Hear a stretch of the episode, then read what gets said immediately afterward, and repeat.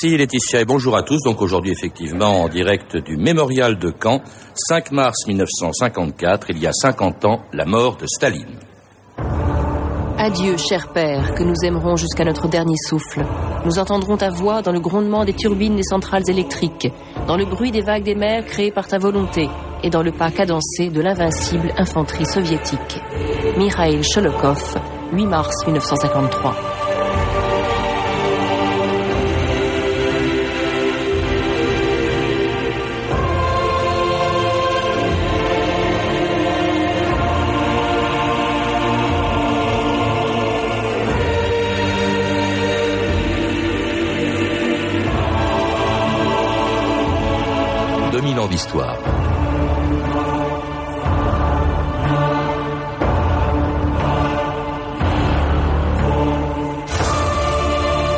Dans la nuit du 28 février au 1er mars 1953, à quelques kilomètres de Moscou, dans sa datcha de Kuntsevo, Staline reçoit à dîner quelques-uns des plus hauts responsables du Parti communiste soviétique.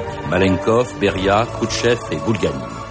À 4 heures du matin, les quatre hommes rentrent chez eux sans savoir qu'ils viennent de voir Staline pour la dernière fois. Le maître du plus grand pays du monde s'enferme dans ses appartements où aucun de ses gardes du corps n'a le droit de pénétrer sans y avoir été appelé.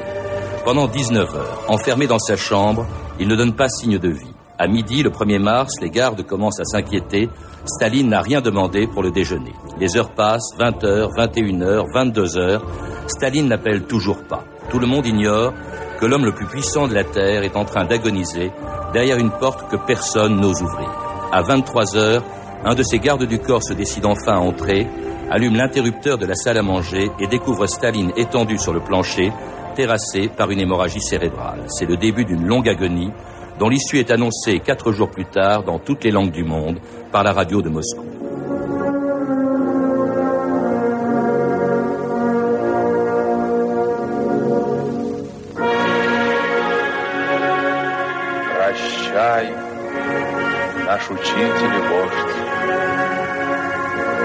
дорогой друг, родной товарищ Сталин. Le 5 mars, à 9h50 du soir, après une grave maladie, est décédé le président du Conseil des ministres de l'URSS, secrétaire du comité central du Parti communiste de l'Union soviétique, Joseph Vissarionovitch Staline. Stéphane Courtois, bonjour. Bonjour. Cet historien spécialiste du communisme, alors ce que l'on vient d'entendre, cette archive date d'il y a 50 ans, en 53 et non pas 54, comme je l'ai dit au tout début de l'émission, la mort de Staline, donc annoncée avec une voix de, de, de circonstance. Cela dit, c'est vrai qu'à l'époque, aujourd'hui ça pourrait faire sourire, à l'époque c'était un, un, personnage considérable. Hein. Dans la revue L'Histoire de février, vous écrivez même qu'il a été l'homme politique le plus, qui a le plus pesé sur le XXe siècle. Il y en a quand même eu beaucoup d'autres. Il y a eu Hitler, il y a eu Mao, il y a eu De Gaulle, il y a eu Churchill, Roosevelt. Pourquoi Staline ben pourquoi Staline Parce que d'abord, c'est celui qui a eu la plus grande longévité. Euh, il faut rappeler qu'il était déjà au pouvoir en URSS en 1917 et qu'il est mort en 53. Euh, ça fait donc un bail de près de 35 ans et que d'autre part, le régime qu'il a largement contribué à consolider et à développer s'est maintenu pendant encore près de 40 ans. Donc euh, ça a couvert pratiquement tout le XXe siècle. Donc l'homme, selon vous, le plus important sans doute du XXe siècle, le plus criminel aussi, il y a aussi dans la revue L'Histoire un article, le plus grand criminel de l'histoire, point d'interrogation. Là aussi, on peut dire, il y a eu Hitler quand même. Oui, bien sûr, Hitler a fait beaucoup de, beaucoup de dégâts, si je puis dire, mais il les a fait essentiellement à cause de la Deuxième Guerre mondiale. Jusqu'en 1939, en fait, la dimension criminelle du nazisme, qui est incontestable, est quand même relativement limitée, d'abord parce qu'elle est limitée à l'Allemagne et qu'elle représente à peu près 20 000 assassinats politiques. Alors que dans la même période, 1933-1939, Staline est personnellement responsable de la mort de 7 à 8 millions de personnes. Oui, mais il y a le génocide, Stéphane Courtois, ça c'est quand même autre chose. Ah, hein. Ensuite, on a la période de guerre, qui est une autre période où là encore, alors euh, Hitler va faire énormément de victimes, euh, le génocide des Juifs, mais pas seulement. Bon, mais Staline, dans la même période, va aussi être euh, très performant entre guillemets, si je puis dire. Comment expliquer, Stéphane Courtois, la violence du régime que l'on a vraiment connue qu'après la mort de Staline Est-ce que c'était parce qu'il était un personnage brutal, ou est-ce que c'est la logique d'un système qui l'a conduit à, aux purges dont nous allons parler avec vous? Bah, D'abord, la première chose à rappeler, je crois, vous, vous y avez fait allusion, c'est que toute cette terreur énorme qu'il y a eu, en particulier dans les années 30 en URSS, était en fait très largement secrète. Ah, il faut rappeler que l'URSS était à l'époque un pays fermé, on ne pouvait pas y entrer, on ne pouvait pas y sortir, sauf en montrant, si je puis dire, pas de blanche. Donc, euh, c'est effectivement beaucoup plus tard qu'on découvre euh, les effets de cette terreur, et c'est en fait seulement depuis 1991-92 qu'on en a les premiers documents. C'est-à-dire mmh. que les historiens peuvent s'appuyer sur des documents pour dire, ben voilà, tel jour Staline a, pris tel ordre, etc., pour faire assassiner tant de milliers de gens. Mais les raisons, j'en reviens aux raisons. Alors, les raisons. La logique du système ou la personnalité même de Staline Il y a incontestablement la personnalité de Staline, puisqu'il a été personnellement responsable de tout ça. C'est-à-dire qu'il a pris personnellement les ordres. Hein, on les a maintenant, on a l'ordre numéro temps, du temps de juillet 1937, etc. Donc, euh, il est personnellement responsable et incontestablement, il avait un caractère extrêmement cruel. Il n'avait évidemment aucune morale, enfin, je veux dire, aucun scrupule. La vie humaine pour lui ne comptait pas. Euh, le vrai problème, c'est qu'en fait, Staline n'est que le continuateur du régime créé par Lénine, et il n'a fait que développer en fait des, euh, euh, des réalités au niveau de la terreur en particulier qui ont été créées dès l'origine, hein, puisque ce, ce fameux KGB dont, dont Staline avait fait un des piliers de son pouvoir, été créé en décembre 1917 par Lénine sous le nom mm. de la, la, la Tchéka, la. Oui, le KGB, oui. Donc, euh, avec des noms divers, évidemment, hein, cette police politique a, évolué dans sa dénomination, mais il s'agit bien de la même institution et euh, qui avait été créée par Lénine. Donc, euh, c'est d'ailleurs toute une question qui, qui, interroge les historiens, puisque bon, toute la question de la continuité entre la phase de Lénine et la phase de Staline est évidemment très importante. En tout cas, dans les années 30, le KGB s'appelait encore le NKVD, et c'était le début de la Grande Terreur.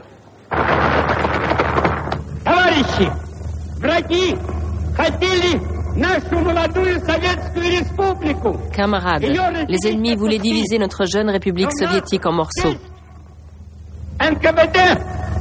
Mais nous avons le NKVD, que dirige un fidèle stalinien, Nikolai Ivanovitch Yezhov. Vive notre cher ami, créateur de l'humanité, le camarade Staline.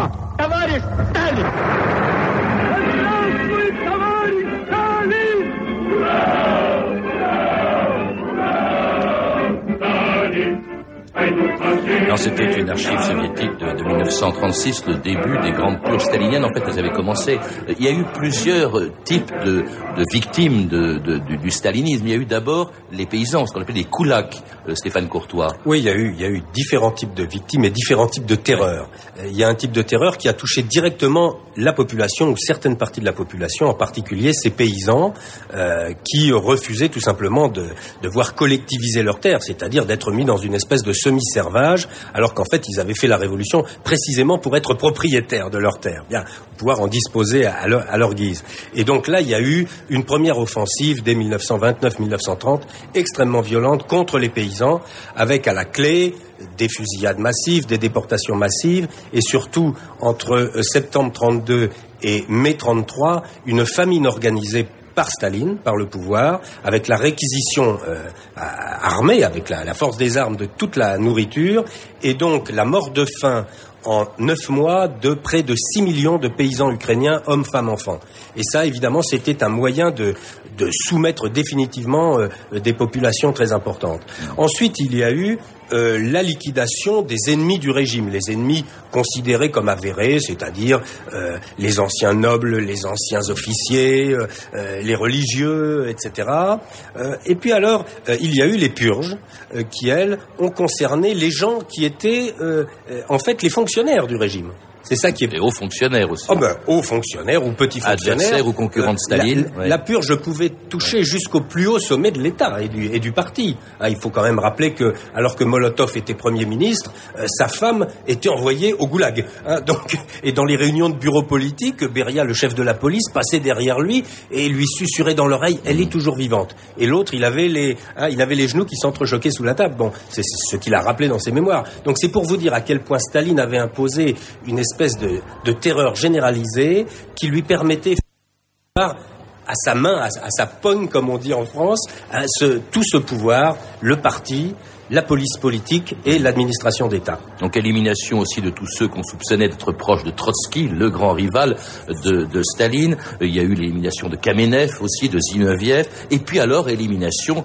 de, de l'armée avec 75 des 80 plus hauts de l'armée rouge, euh, dont le chef de l'armée rouge, Tukhachevsky, donc éliminé à la fin des années 30, si bien que l'URSS est très affaibli quand commence la Deuxième Guerre mondiale et surtout lorsqu'en juin 41, l'Allemagne l'envahit. Staline n'a alors plus que des mots à opposer à l'armée allemande. On l'écoute dans cette archive de 1941.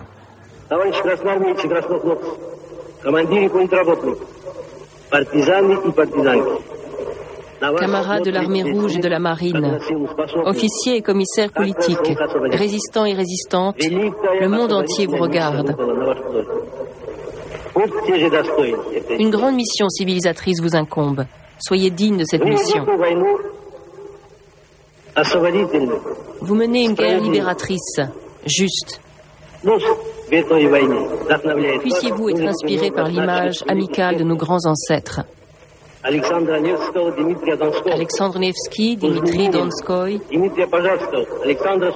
Alexandre Suvorov, Mikhail Kutuzov. Inspirez-vous du drapeau invincible du grand Lénine. Pour la défaite totale des envahisseurs allemands. Mort aux occupants allemands. Vive notre glorieuse patrie, vive la cause de la liberté et de l'indépendance, derrière le drapeau de Lénine, en avant vers la victoire. C'était la, voix de Staline, euh, on en a peu d'ailleurs hein, d'archives de, ce genre, euh, à un moment considérable de l'histoire de, la Russie. D'ailleurs, je dis volontairement la Russie, hein, nous sommes en juin 41, elle vient d'être envahie par les Allemands, et on entend le chef du plus grand pays communiste du monde à l'époque, qui fait appel aux grands ancêtres de la Russie impériale, Kutuzov, Alexandre Nevsky, Suvorov, Kutuzov, le vainqueur de Napoléon et Staline. C'est extraordinaire, ça, dans la bouche euh, de Staline. Oui, ça peut paraître extraordinaire, mais ça n'est pas très surprenant parce que, comme nous le disions tout à l'heure, Staline est un très grand politique et euh, en fait c'est un communiste, son idéologie, son projet est communiste, mais il est prêt à utiliser toutes les cartes. Hein et donc, euh, euh, bon, bah, la Russie entre en guerre. Euh, il a compris que la carte patriotique nationaliste est indispensable pour que le peuple russe, qui, Dieu sait, n'est pas forcément enthousiaste du régime avec tout ce qu'il vient déjà de subir dans ces années 30, se dresse contre l'envahisseur. Et on sait que s'il y a eu un pareil effondrement de l'armée rouge, c'est comme vous l'avez rappelé, parce que Staline avait fusillé une grande partie de ses officiers et qu'on ne peut pas faire fonctionner une grande armée moderne et mécanisée sans des officiers professionnels, mais c'est aussi parce que beaucoup de populations accueillaient au départ les Allemands euh, les bras ouverts, en particulier en Ukraine. Il faut dire que ça s'est renversé très vite puisque les Allemands ont traité les populations euh, occupées euh, de manière, j'allais dire, bien pire encore que ce qu'elles ont fait en France. Oui, mais inversement, des Russes qui devaient être très anticommunistes, et je pense par exemple à Solzhenitsyn qui est sorti du goulag pour se battre dans l'uniforme de l'armée rouge parce que c'était pas le communisme qui était attaqué, c'était la Russie.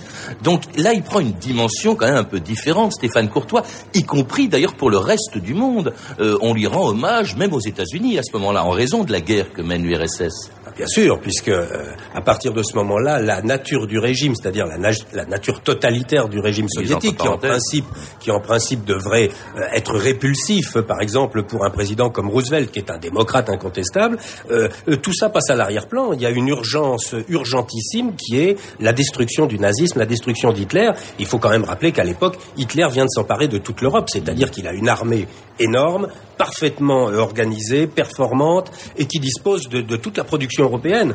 Donc là, il y a, y a, un danger énorme et, et euh, on passe, on passe sur les divergences politiques pour euh, euh, pour cette action commune. Et c'est vrai que là, Staline va être remarquable parce que il va faire croire à Churchill qu'il est un, un, un quasi-démocrate. il reçoit le métropolite pour montrer à quel point il est sensible à la religion, etc. Il fait croire à Churchill qu'il est un dictateur ordinaire, sans plus. Mm. Il fait croire à De Gaulle qu'il est un descendant du tsar et qu'il est un bon patriote russe. Donc voilà, il a, il a su extraordinairement habilement, euh, je dirais un peu vulgairement, rouler dans la farine des hommes politiques qui pourtant n'étaient pas les, les, les derniers venus. bon, et puis alors, il prend aussi une dimension considérable. il y a la victoire de Stalingrad, la ville qui porte son nom en 42-43. Euh, euh, il y a ensuite donc la victoire, la prise de Berlin. Les Américains laissent beaucoup faire les Russes qui ont perdu, il faut le rappeler, quand même 20 millions de, de personnes dans cette guerre. Hein. et puis, c'est aussi la conquête de toute l'Europe de l'Est. Donc la, la dimension de Staline est énorme. Et puis aussi, euh, il faut savoir, on n'en a pas encore parlé, Stéphane Courtois, une des caractéristiques justement du stalinisme, c'est cet extraordinaire euh, culte de la personnalité très, très efficace qui va culminer en décembre 1949 à l'occasion du 70e anniversaire de Staline, célébré solennellement dans toutes les écoles de Russie. Aujourd'hui est une grande journée. Nous fêtons le 70e anniversaire du cher camarade Staline.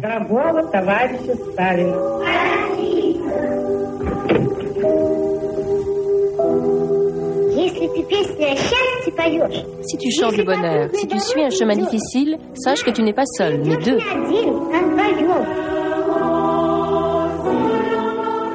Cantata à Staline, musique compositeur Alexandrova.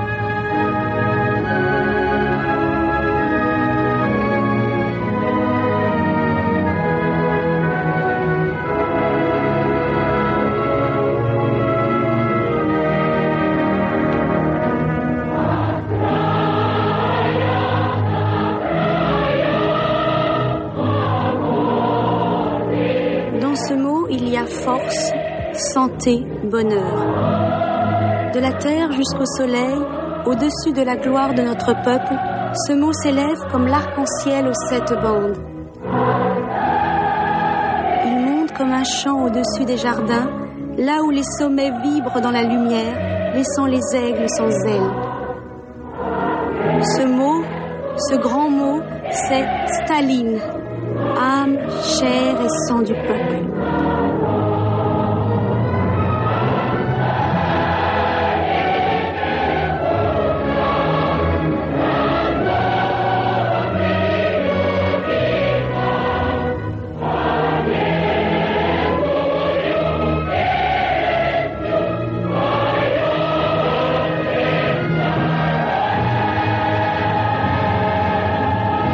Inter 2000 ans d'histoire. Aujourd'hui, la mort de Staline en direct du mémorial de Caen avec Stéphane Courtois.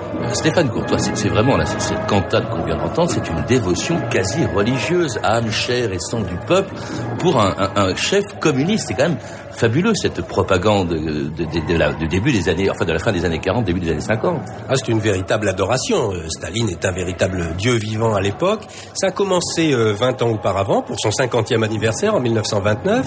Je ne crois pas qu'il était euh, mégalomane au sens où on l'entend traditionnellement. C'est, ça, n'est pas un vaniteux. Simplement, il a compris que le culte de la personnalité, c'est encore une carte politique. Le peuple doit croire à un homme fort, au tsar, etc. Donc, il a joué cette carte d'abord modérément, et puis ensuite, évidemment, à partir de 1945 à fond, et avec raison, parce que euh, il est au sommet de son pouvoir. Rappelons quand même qu'en 45, euh, Staline fait de l'Union soviétique la deuxième superpuissance, quand on se souvient ce qu'elle était en 1920, c'est-à-dire presque rien.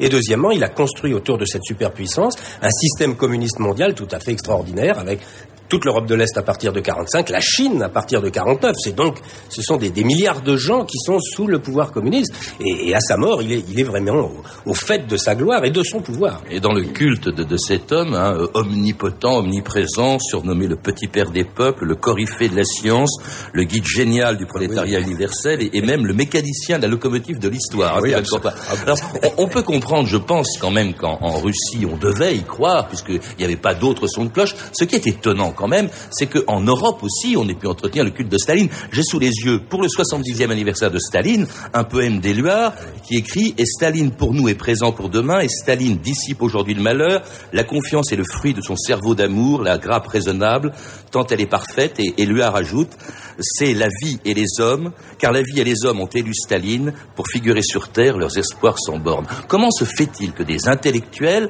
en France, dans un pays qui n'a rien à craindre du communisme, puissent partager cette dévotion bah, c'est parce que ce, communisme a été, on l'oublie aujourd'hui parce qu'il est, il, il est à l'agonie euh, sur le plan historique, mais ce communisme a été un formidable phénomène de croyance. Les gens croyaient véritablement, hein, c'est le dernier mot, l'espoir. Bon, donc les gens croyaient véritablement que le communisme pourrait faire une espèce de paradis sur terre, et, euh, ils étaient totalement engagés. D'ailleurs, ils risquaient leur vie pour ça souvent. Hein, donc, et, et là, je citerai peut-être une phrase de Marcel Proust, qui n'est pas un grand spécialiste du communisme, mais qui est un grand spécialiste de la psychologie humaine et qui a dit cette phrase qui, qui explique tout. Les faits, les faits Les faits ne pénètrent pas dans le monde de nos croyances. Et, dans le cadre du communisme, c'est tout à fait ça. De grands intellectuels croyaient et on pouvait leur mettre sous les yeux hein, des choses très précises. Non, ils n'y croyaient. Et, et il fermait les yeux sur un, une terreur qui avait repris après la guerre. Il y a eu, on n'a pas le temps de s'y attarder, il y a eu quand même les grandes purges dans les pays de l'Est, le procès Stansky, euh, il y a eu le procès des blouses blanches qui se fait quelques jours avant la mort de Staline. Il faut rappeler ce qu'était ce complot. On soupçonnait des médecins de vouloir euh, euh, tuer les dirigeants du Parti communiste et on en a arrêté en, en janvier 1953. Et on remarque aussi, dans le choix des, des personnalités arrêtées, on, on remarque que c'était des, procès très antisémite. Alors ce procès des blouses blanches intervient quelques jours, d'ailleurs il n'aura jamais lieu, puisqu'il est interrompu par la mort de Staline le 5 mars 1953. Il y a 50 ans, et ça provoque des réactions, bien sûr, à la mesure du personnage, la revue de presse Stéphanie Duncan. Oui, le 6 mars 1953, la une de l'Humanité, encadrée de noir, titre en énorme caractère Staline est mort sur une photo grandeur nature du défunt. En l'UMA, pendant plusieurs jours, publie des témoignages de tristesse, des photos où l'on voit des drapeaux soviétiques et des voiles de crêpe sur des mairies communistes, des ouvriers dans leur usine observant une minute de silence. À Saint-Ouen, par exemple, les camarades du chantier Ruot, qui viennent d'apprendre la nouvelle, ont laissé là les gamelles, le repas, écrit l'UMA. Un camarade parle, Staline était le guide des travailleurs du monde entier. Les visages sont crispés, des poings se serrent. Ce soir, ils porteront un message à l'ambassade soviétique. Louis Aragon, un de ces intellectuels communistes, qui voyait dans Staline le plus humain des hommes, câble à Moscou, je cite, la stupeur douloureuse de tous les intellectuels français. Mais Staline n'est pas vraiment mort. Regardez ce visage, écrit Pierre Courtat dans l'UMA. Tout y signifie bonté, simplicité, force. Nous sentons qu'il n'y a pas d'homme plus vivant au monde. D'ailleurs, la revue France Nouvelle, communiste, l'affirme, le cœur de Staline a cessé de battre, mais le stalinisme est immortel. En plus réaliste, Raymond Aron, intellectuel non communiste, dans le Figaro constate avec soulagement celui qui fut élevé au-dessus de la condition humaine vient d'être frappé comme un simple mortel. En toujours dans le Figaro, François Mauriac a une pensée pour tous ceux que Staline a fait mourir, tous ces forçats, dit-il, tous ces pendus pour l'amour de l'électrisation. À gauche, Georges Altman, dans le quotidien non communiste Franc-Tireur, évoque aussi tous ceux que le dictateur Staline, pharaon inhumain, a fait disparaître ses compagnons du parti, sans parler, dit-il, des peuples entiers déportés, des bagnes et des grandes purges. Euh, L'éditorial du Monde est plus mitigé en revanche. La poursuite du bonheur stalinien a peuplé les camps de concentration et les charniers et transformé des millions d'hommes en robots civils ou militaires, mais, ajoute le Monde, elle a aussi permis à l'homme de remporter sur la nature quelques-unes de ses plus magnifiques victoires, lui fournissant d'extraordinaires motifs d'exaltation et d'orgueil. Pour ce qui est de l'avenir, le monde est inquiet pour la paix. Rappelons la formule qui prévalait jusqu'à ce jour. Tant que Staline sera là, il n'y aura pas de guerre. Dans Paris Presse, le Hongrois François Fechteux ne cache pas son pessimisme sur les capacités d'ouverture de l'Union soviétique. Staline peut mourir, dit-il, le stalinisme lui survivra. Un commentaire sur ces textes, Stéphane Courtois euh, Oui, bah, ils, sont, ils sont parfaitement représentatifs du climat de l'époque. Il faut, il faut quand même rappeler que, euh, le, au lendemain de la, la, mort de Staline, le président de l'Assemblée nationale, Édouard Herriot, a demandé à ses chers collègues de faire une minute de silence à la gloire de à la mémoire de Staline, après avoir fait un petit discours très élogieux. Il n'y a que deux députés qui ont refusé de se lever. Donc, c'est vous dire à quel point, et donc, évidemment, dans cette Assemblée nationale, il y avait une minorité de communistes, donc c'est dire à quel point la figure de Staline, c'est vrai aussi à cause de la guerre, à cause de Stalingrad, à cause de, l'écrasement de, de l'Allemagne hitlérienne, a été importante. Alors la dévotion, euh, euh, elle était surtout en Russie, sauf bien sûr dans les camps, dans le goulag. Mais là, on dit qu'il y a eu 300 morts au moment des obsèques de, de Staline. C'est assez, c'est assez extraordinaire. Bah, c'est-à-dire qu'il y a eu, les, gens il y a eu un gigantesque, il y a eu à l'exposition du corps. Le, corps a été exposé et euh, à une exposition au public, et donc il y a eu un gigantesque mouvement de foule qui est devenu absolument incontrôlable, et donc des centaines de personnes ont été tout simplement écrasées par ces mouvements de foule avec des millions de gens dans ces énormes avenues de Moscou, hein, qui sont des avenues larges de, de 2 ou 300 mètres, et alors, bon, c'était absolument devenu incontrôlable. Euh, quand on parle avec des Russes de cette époque, les sentiments sont en fait mitigés parce que les uns disent évidemment on venait pleurer Staline, et d'autres disent on venait vérifier qu'il était bien mort. donc, euh, bon, évidemment, on va pas sonder les reins et les cœurs, mais enfin, il, est probable qu'il y avait un sentiment assez mitigé euh, chez un certain nombre de gens. Euh, merci Stéphane Courpois. On, comprend en tout cas en vous entendant la stupéfaction des communistes du monde entier lorsque trois ans plus tard, en, 1956, la déstalinisation, la révélation des crimes de Staline va faire euh, tomber Staline de son piédestal. Mais de cela, nous parlerons demain dans la deuxième partie de cette série de 2000 ans d'histoire. Je rappelle, Stéphane Courdois, quelques-uns des titres que vous avez publiés. Euh, du passé, faisons table rase, une histoire et mémoire du communisme en Europe, sorti chez Robert Laffont, et puis une si longue nuit, l'apogée des régimes totalitaires en Europe, qui paraîtra aux éditions du Rocher en mai prochain. Je précise par ailleurs que vous avez collaboré à l'ouvrage collectif, le livre noir du communisme, Crime, terreur, répression, sorti en poche chez Pocket.